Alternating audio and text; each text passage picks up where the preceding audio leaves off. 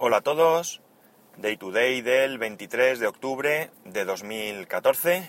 Son las 8.45 y 16 grados en Alicante. Hoy bajada de temperatura. Nos vamos a volver locos.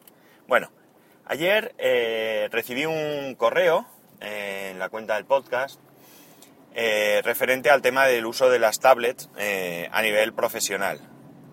tenía intención de leerlo, pero bueno, cuando restauré el teléfono para instalar iOS de, de cero, pues esa cuenta no me la configuré y ahora mismo no tengo los datos. A ver, podría meterme, podría buscarlos, podría configurarla y tener el correo a mano, pero no, no puedo perder tanto tiempo ahora mismo haciendo todo eso porque, como sabéis, voy camino al trabajo y es lo que hay. Así que, pues probablemente divague un poco sobre algunas cosas, ya que el tema que tenía preparado era este. Mira, cosas de, de la cabeza que tiene uno. Eh, de todas maneras, tampoco tengo el permiso del usuario para, leer el correo y demás. Mm, entiendo que no habría ningún problema porque porque no dice nada mm, que no pueda ser público, vamos. Así que como sé que me escucha, pues ya sabes, si tienes algún problema en que mañana pues haga lo que he pensado hacer hoy, que es leer el correo y comentar algunas cositas sobre el tema más, pues, pues nada, me lo dices y, y ya está. Entonces, ¿de qué voy a hablar? Pues, por ejemplo, de que las aplicaciones de iOS, pues ya van actualizándose para algunas cosas que para mí no tenían mucho sentido que no fuesen así, como es el uso del Touch ID. Dropbox, ya puedes utilizar el Touch ID, y hay otra serie de aplicaciones que cuando metes el código, pues te consultan si quieres utilizar el Touch ID en vez del código que, que tienes habitualmente. Esto creo que es básico porque, mm, el, como he dicho ya en otras ocasiones, tener el Touch ID solo para hacer compras en la App Store y desbloquear el teléfono, pues me parece, mm, vamos, triste, como poco triste. Así que, muy bien por esto. Eh, Apple Pay ya está, ya está en marcha en Estados Unidos. He visto algunos vídeos de gente utilizándolo, entre ellos uno de, de Flavio, de Puro Mac, en el que pues, hace una compra y se ve cómo utiliza el teléfono. Y a mí personalmente me gusta. Me gusta porque porque lo veo cómodo y te evitas los problemas que pues seguro que todos hemos sufrido, pero que yo últimamente estoy sufriendo más. Como es el hecho de que en mi tarjeta de débito se me ha estropeado el chip y si bien puedo sacar dinero de los cajeros, porque en los cajeros con las tarjetas de débito, eh, al menos, no sé si es en todas entidades, pero en muchas sí, con las tarjetas de débito, no con las de crédito, si tú sacas un, un importe inferior a una determinada cantidad, 100, 150 euros, en vez de hacer la operación con el chip, lo hace a través de la banda magnética. Entonces, en mi caso, pues cuando he ido al cajero y he sacado algo de dinero, pues 40 euros o algo así, pues no he tenido ningún problema porque el, proceso se hace a través de la banda magnética. En cambio, cuando he ido a cualquier comercio a pagar, pues he metido el chip y nanay. Esto con el teléfono, pues te lo evitas. Al menos te evitan los problemas físicos. Está claro que el teléfono puede tener un problema, que el sistema puede fallar, que yo qué sé, que también hay cosas, pero entiendo que funcionará mucho mejor que, el tema de las tarjetas. Y además te evitas tener pues el bolsillo lleno de tarjetas. Si unimos Passbook con eh, aplicaciones como la que comenté en un podcast, Stockard, donde ahí puedes meter tus tarjetas de fidelización. Y los comercios todos empiezan a aceptar este sistema como bueno, porque como ya comenté en su momento, Carrefour no te permite utilizar el móvil eh, como tarjeta de fidelización, tienes que llevar la tarjeta física, pues yo creo que es un avance bastante interesante. Eh, más cosas.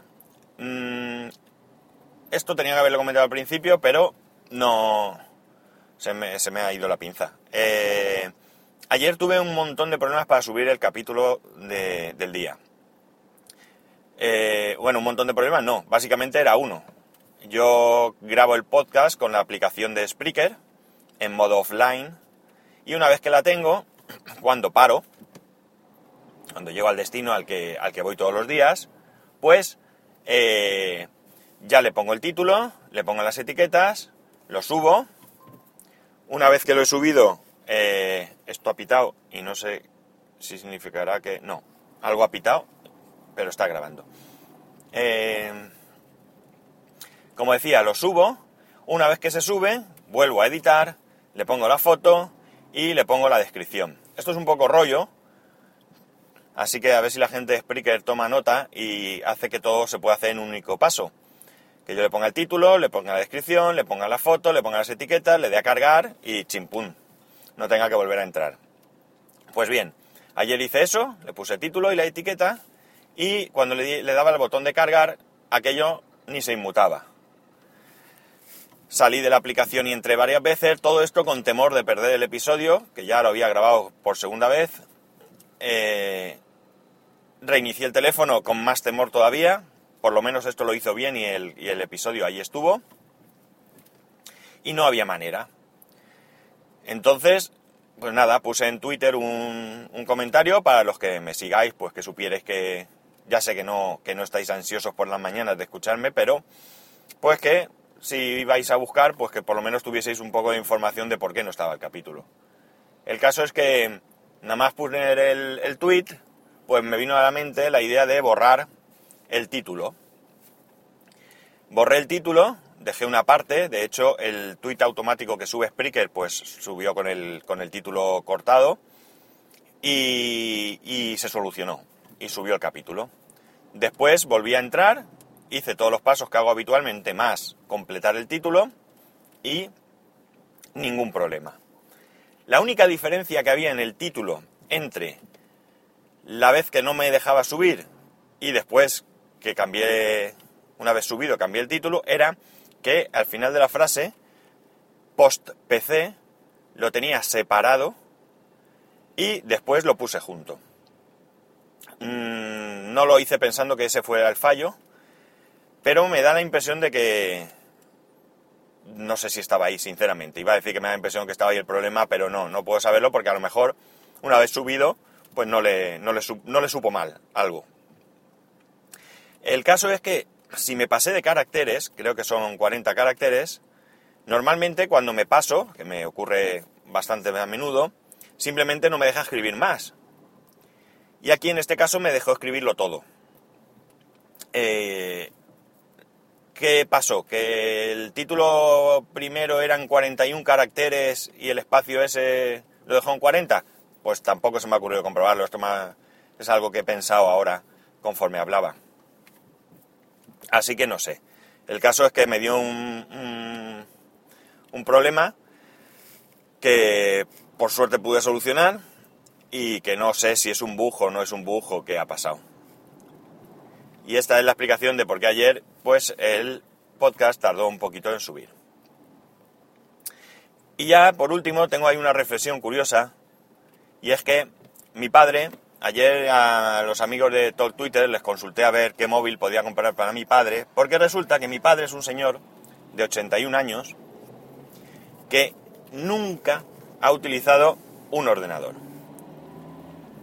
Nunca significa que una vez, hace muchísimos años, lo convencí para que jugara al ajedrez con el ordenador y poco más. Él trabajaba en banca y el ordenador se lo pusieron en el despacho pues como si le hubieran puesto un florero. Cuando necesitaba alguna información, pues al que tenía allí trabajando, pues se la pedía y el otro se la sacaba y ya está. Él el ordenador, nada de nada. O sea, no sé si alguna vez si el otro se iba o almorzar o algo, él se sentaba en, en caja y hacía las operaciones o iba cogiendo los dineros y dando los dineros y escribiendo a mano y esperando que el otro luego me tirara to- todo lo demás. El caso es que de repente un día le dio porque quería un móvil, pero quería un smartphone. No sé de dónde narices se sacó esa idea.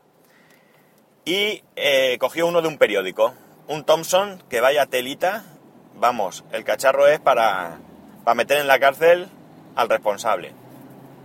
Pero bueno, es un telefonito de 3 pulgadas y media, con doble SIM y con Android. Y estamos hablando de una persona que mi padre no sale a la calle nunca, salvo que tenga que ir al médico o algo así, pues él no, no sale de casa. Y, y, por tanto, pues podía valer. Pero es que es un trasto. Es un trasto. Y ahora se le ha metido en la cabeza, pues un teléfono. Por cierto, también una tablet. Pilló una tablet también de un periódico, de una oferta de un periódico. Y después de tenerla, un día estaba allí encima de la mesa, fui a verlo y me preguntó, mira a ver eso para qué vale. O sea que con esto os podéis hacer una idea de su nivel de, de conocimiento informático, técnico, lo que queráis. Así que nada, me han recomendado. Él quiere ahora mismo un teléfono con pantalla grande, pero claro, mmm, ni quiere, ni quiero yo que se gaste mucho dinero porque es que es absurdo. Voy a intentar convencerlo de que lo que sea que quiera hacer, que tampoco lo sé, porque me llamó anoche todo preocupado porque el móvil no iba, a ver si lo que quiere hacer pues con la tablet le vale y no que no se compre un móvil porque es que llamar con el móvil es que de hecho él me llama desde el fijo de su casa y me llama a mi móvil. O sea ni siquiera llama a mi casa para que la llamada no le cueste dinero. Eh, en principio me recomendaron un BQ el E6 que tiene pantalla de 6 pulgadas. Lo vi en la web por 299 euros.